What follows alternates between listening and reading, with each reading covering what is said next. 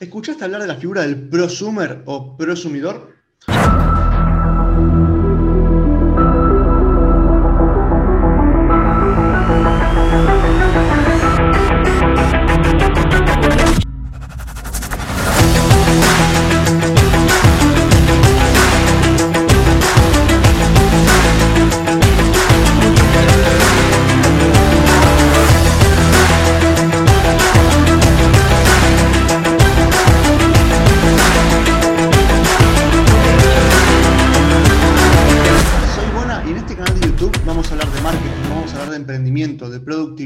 Te voy a dar tips para llevar tu negocio al área digital, tips para utilizar las redes sociales para tu negocio, para llegar a más gente, para crecer, para aumentar tus ventas. Todos tips al hueso, tutoriales, tenés una lista de reproducción de tutoriales, tenés entrevistas con emprendedores para que te cuenten sus propios errores, sus propios éxitos, cómo lograron lo que lograron, cuáles son sus mentores. Vamos a tener un montón de contenido, un video por semana e incluso a veces más. Así que suscríbete, activa la campanita y ahora después de este poquito de spam, poquito de, de autobombo que hicimos, este, vamos a hablar del tema en cuestión.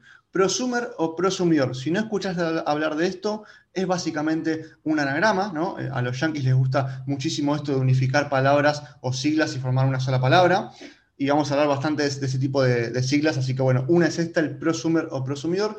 Es básicamente la combinación entre el productor y el consumidor, ¿sí?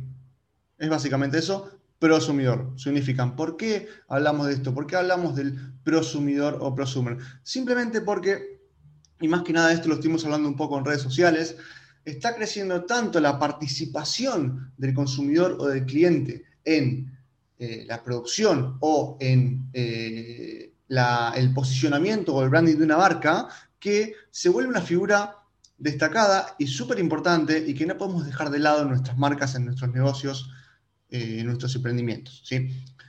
Y el tema es, esto se hace tan viral por, eh, por Internet, básicamente por Internet. No es que antes no formara parte del consumidor, pero hoy por hoy, antes que hacía un focus group y participaba y daba su opinión o algo, una encuesta, todos hemos ido alguna vez a alguna encuesta de una marca o algo, pero hoy fíjate cómo el poder de eh, lo que diga el cliente ¿sí? sobre su experiencia con determinada marca se hace viral y se vuelve súper importante para, las marcas.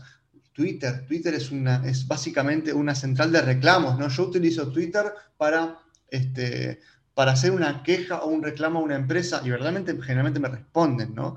Este, es como que se volvió el nuevo defensa del consumidor o el nuevo call center, por así decirlo, de, de los consumidores, ¿no? Las redes sociales, nosotros podemos hacer encuestas en redes sociales, podemos hacer formularios de Google para hacer encuestas. Todas las redes sociales, LinkedIn, Twitter, Facebook, Instagram, todas tienen algún formato de encuesta como para pedir participación a la gente. Entonces, imagínate que vos querés sacar un producto nuevo, una, vamos a hacerlo bien básico, vos querés sacar una remera y no sabes si hacerla cuello en B o cuello redondo. Preguntas a la gente, la gente vota y dice, yo la quiero en cuello redondo, yo la quiero en cuello en B. Y resulta que el 80% votó una, cualquiera de las dos. ¿Cuál vas a elegir hacer?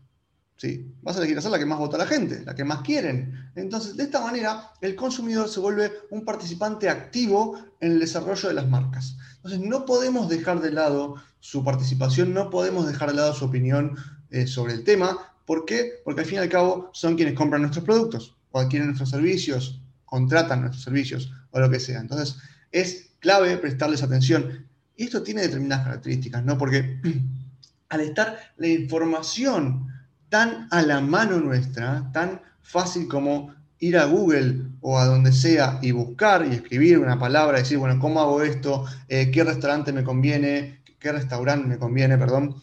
¿Qué hotel me conviene? ¿Qué, me, ¿Qué atracción me conviene visitar cuando vaya de viaje a tal lado? Nos lleva a dónde? A las opiniones de otros usuarios que ya eh, compraron el producto, que ya adquirieron el servicio.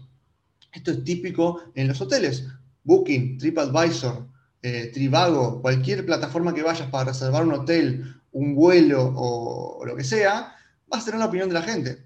O la valoración con estrellas, o el pulgar arriba o el pulgar abajo, como los videos de YouTube. Entonces vos vas a ver y decir, bueno, a ver, ya hay cinco personas que dijeron que la habitación estaba sucia. ¿Reservo acá o busco otro?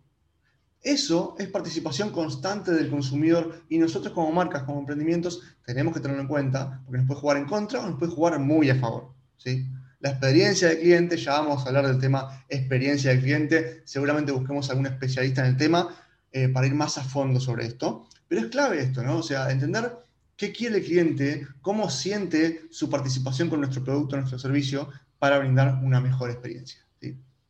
Entonces, como el consumidor es súper, súper, súper, súper activo, es importante ver de qué manera y sobre qué canales nos comunicamos con ellos.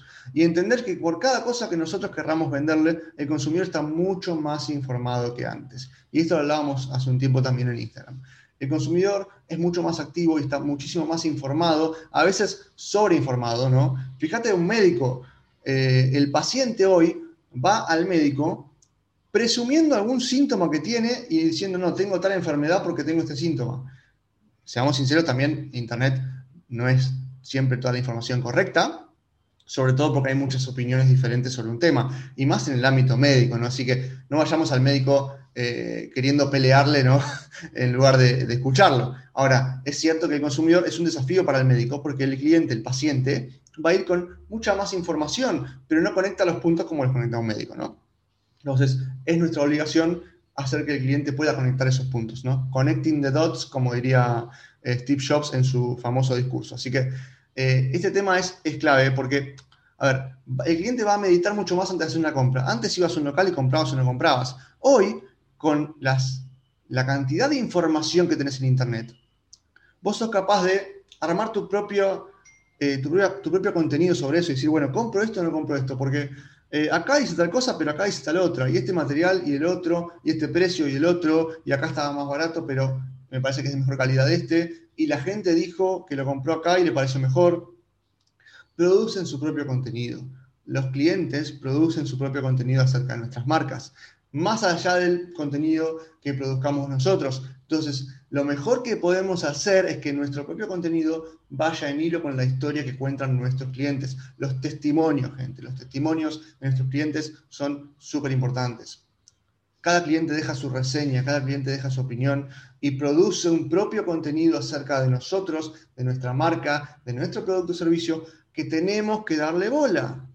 Así que esto es el prosumer, este consumidor que al mismo tiempo genera su propia visión sobre nuestro producto o servicio o de otros y influye, e influye mucho, sobre la opinión, la posible compra o no compra de otros potenciales clientes. ¿sí? Imagínate los influencers.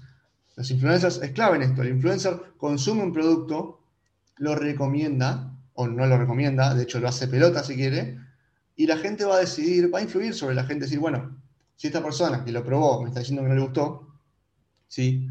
¿Lo compro o no lo compro? Entonces, es importante que tengamos en cuenta, vuelvo a repetirlo por eh, decimosexta vez, es importante que tengamos en cuenta qué experiencia tienen los clientes acerca de nuestros productos o servicios, porque eso es lo que van a ir a contar. Y hoy con redes sociales, hoy con Internet, todos los clientes, todos los consumidores pueden tener, si lo quieren, incluso si no lo quieren, si no es intencional, pueden tener una figura muy importante e influenciable sobre otros potenciales clientes. ¿sí? Así que tener en cuenta la experiencia del cliente y la figura del prosumer o prosumidor te va a hacer llegar mucho mejor, dar un mensaje mucho más claro y transparente a tus potenciales clientes o a tus clientes que vos estás buscando fidelizar. Siempre el boca en boca va a ser más importante que cualquier otro canal que tengamos. Así que influir sobre el boca en boca positivamente va a ser mucho mejor para vos y para tu negocio. Así que bueno, este es el tema de hoy, era algo sencillo, pero me gustaba eh, recalcarlo porque hice algunas historias en Instagram y du, ah, perdón, ahí tengo que poner algún, algún eh, blooper, pero capaz que lo dejamos así. Eh, influye y es importante que tengamos en cuenta. Hubo unas historias en Instagram que hice y dio que hablar, entonces este, quería traerlo acá a la mesa en un video de YouTube que podía dar un poco más de explicación sobre el tema. ¿sí? Así que utiliza mucho, mucho las herramientas de redes sociales para hacer encuestas, para hacer preguntas y brindar las respuestas lo más transparente que puedas, eh, para que la gente se quede tranquila y sepa la información y entienda y confíe en la información que vos le das. Así que bueno, esto es todo. No olvides suscribirte al canal, no olvides activar la campanita. Mínimo un video por semana, a veces dos. Estoy viendo cuántos hago y en qué días, pero los lunes seguro tenés un video. Después no sé si algún miércoles, algún jueves, vamos a ver de otro, depende de lo que haya. Y capaz que los sábados hacemos videos a la tarde. Así que